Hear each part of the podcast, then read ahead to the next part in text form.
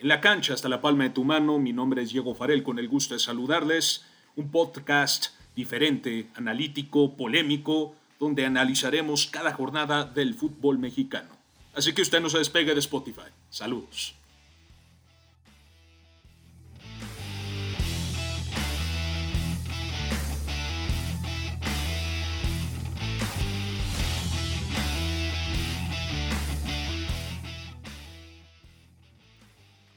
Imagínense qué tan benévola es la Liga MX, que hoy el campeón del fútbol mexicano, que es el León, después de ganarle a Santos dos goles a uno, se está metiendo entre los 10 primeros de la tabla.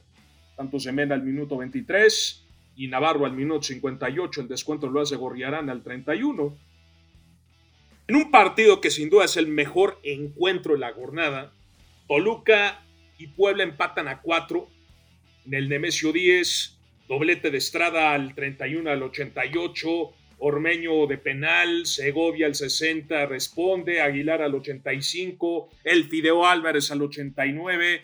Cuando mucha gente, fíjense, cuando mucha gente ya hacía muerta al Fideo Álvarez, hoy el Fideo Álvarez está sacando la cara por el conjunto poblano. Le vino a cambiar la cara el estratega Nicolás Lacarmón, el Digimon Camotero, a quien yo tuve el honor de, de bautizar se muestra un Puebla distinto, un Puebla diferente y aparte de, todo un equipo que responde a las exigencias del rival. Comienzas perdiendo el partido con un tanto de Estrada al 31, después Canelo al 52 y luego luego el equipo de Puebla responde a las exigencias del rival.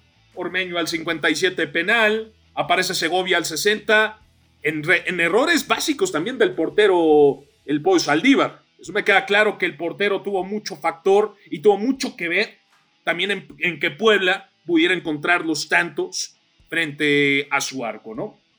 División de unidades, y yo creo que desde mi perspectiva es un empate con sabor a victoria para el equipo camotero. Cruz Azul le gana tres goles a dos al Atlas, tanto Angulo al minuto 8, al 37 Santa María, que en dos ocasiones, fíjense, en dos ocasiones el Cabecita Rodríguez al 66 y al, y al 78, es ahí donde Santa María se le critica porque deja pasar prácticamente al uruguayo por el sector izquierdo. Y el tercer gol es una calca del segundo gol. Entrando por izquierda, cruzado a la mala salida de Camilo Vargas, que se le critica al colombiano no tiene nada que ver Camilo Vargas, o sea, discúlpenme, no tiene nada que hacer ante el error de la defensa. Santa María no midió bien al uruguayo y pues termina, termina pagando las consecuencias con una derrota el Atlas en el Coloso de Santa Úrsula. El Atlético San Luis pierde un gol a cero contra los Pumas. Aquí viene la polémica del arbitraje. Mala ubicación dentro del terreno de juego mala capacitación por parte del arbitraje. Yo de verdad les voy a decir una cosa, yo quisiera saber si hoy Bricio va a salir con la misma excusa de defender a sus árbitros. ¿Por qué quieres defender lo indefendible, señor Bricio? ¿Por qué quieres defender lo indefendible? Hoy este arbitraje está fracasando.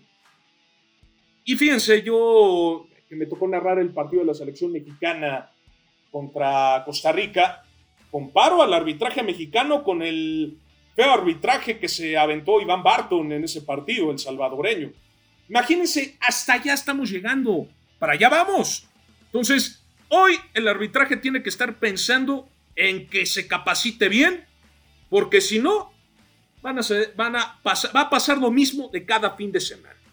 Va a pasar lo mismo cada fin de semana y de verdad, qué triste, qué triste por parte del arbitraje mexicano.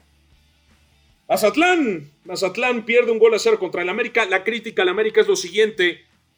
Vas ganando un gol a cero con un autogol. O sea, el gol no lo metiste tú. Un autogol de Ortiz al minuto 70. Oye, ¿sabes qué? Hay que ir a presionar, hay que buscar el gol propio. Para que veas que te, que sí te costó el partido. Pero no. Santiago Solari prefiere mantener el tanto en contra después de lo que hizo América en el partido anterior contra el Guadalajara.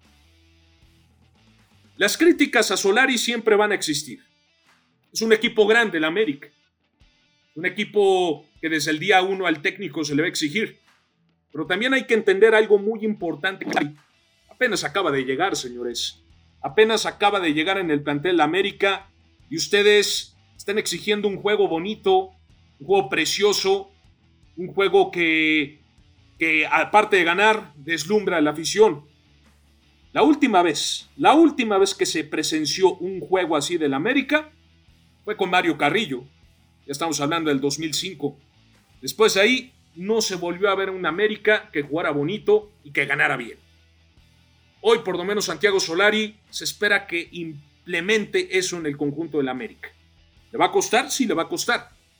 Pero América se ve con mayor orden, se ve con mayor dinamismo, pero lo único que le falta es el punch adelante. Me queda claro que no puede sentar a un hombre como Henry Martín dentro de un terreno de juego que pudiste haber ganado por golice.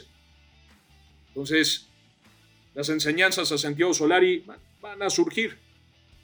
Y eso me queda claro que lo va a hacer madurar como estratega y aparte de todo lo va a hacer madurar como persona. En otros partidos, el Pachuca sorprendiendo a los Tigres de Ricardo El Tuca Ferretti. ¿Qué pasa con los Tigres? Fíjense, aquí hay dos puntos a resaltar. Primero, Tigres llegó confiado, se nota confiado después del Mundial de Clubes.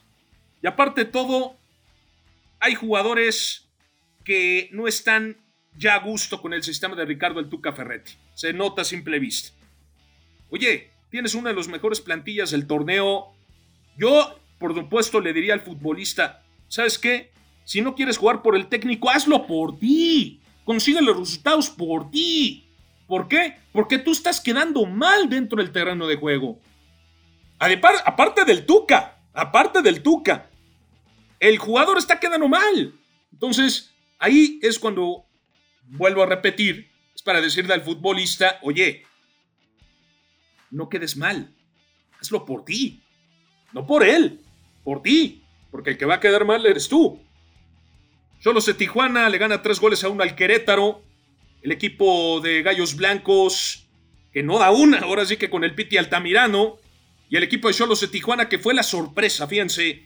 Después de lo que pasó en el torneo pasado con este equipo de Cholos, eh, Pablo Guede encuentra la fórmula con el conjunto de la frontera y comienza a sacar puntos. Sumar de a tres al principio del torneo, quiere cerrar con broche, de oro este campeonato.